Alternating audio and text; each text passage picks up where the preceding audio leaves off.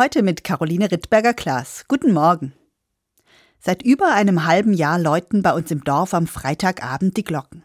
Immer um 6 Uhr. Seit dem Überfall Russlands auf die Ukraine trifft sich dann eine kleine Gruppe in der Kirche, um für den Frieden zu beten. Jede Woche.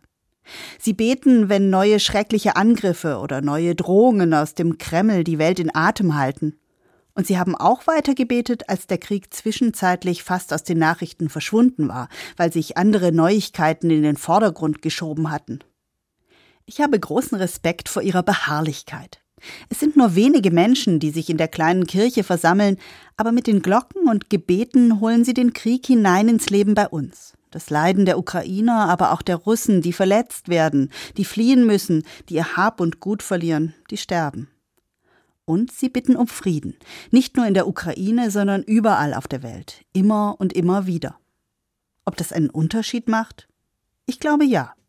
Natürlich braucht es auch kluge politische Entscheidungen. Es braucht Hilfstransporte ins Kriegsgebiet und Menschen, die dafür spenden. Es braucht Vermieter, die Wohnraum zur Verfügung stellen und Ehrenamtliche, die Geflüchteten Mut machen, sie zu Ämtern begleiten oder bei der Jobsuche helfen. Aber ich glaube, es braucht auch die Gebete. Immer wieder höre ich von Leuten, die Kontakte zu Gemeinden in der Ukraine haben, dass es dort für die Menschen etwas verändert. Dass es für sie einen großen Unterschied macht, ob in unserer Dorfkirche oder anderswo für sie die Glocken läuten. Es ist wichtig für uns zu wissen, dass ihr für uns betet, sagen sie. Das gibt uns Kraft. Und ich spüre, es gibt auch denen Kraft, die beten. Seid fröhlich in Hoffnung, geduldig in Trübsal, beharrlich im Gebet. Das hat der Apostel Paulus vor 2000 Jahren an die Gemeinde in Rom geschrieben. Und ich habe den Eindruck, alles drei gehört zusammen. Menschen, die beharrlich beten, geben dadurch die Hoffnung nicht auf. Und sie bleiben mit ihren Sorgen nicht allein. Sie teilen sie mit Gott und miteinander und können so oft besser damit umgehen.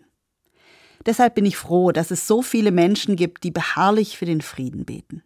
In der Kirche oder zu Hause, mit anderen oder im Herzen weil Beten Hoffnung gibt und Geduld, wenn es schwierig wird. Caroline Rittberger-Klaas, Tübingen, Evangelische Kirche.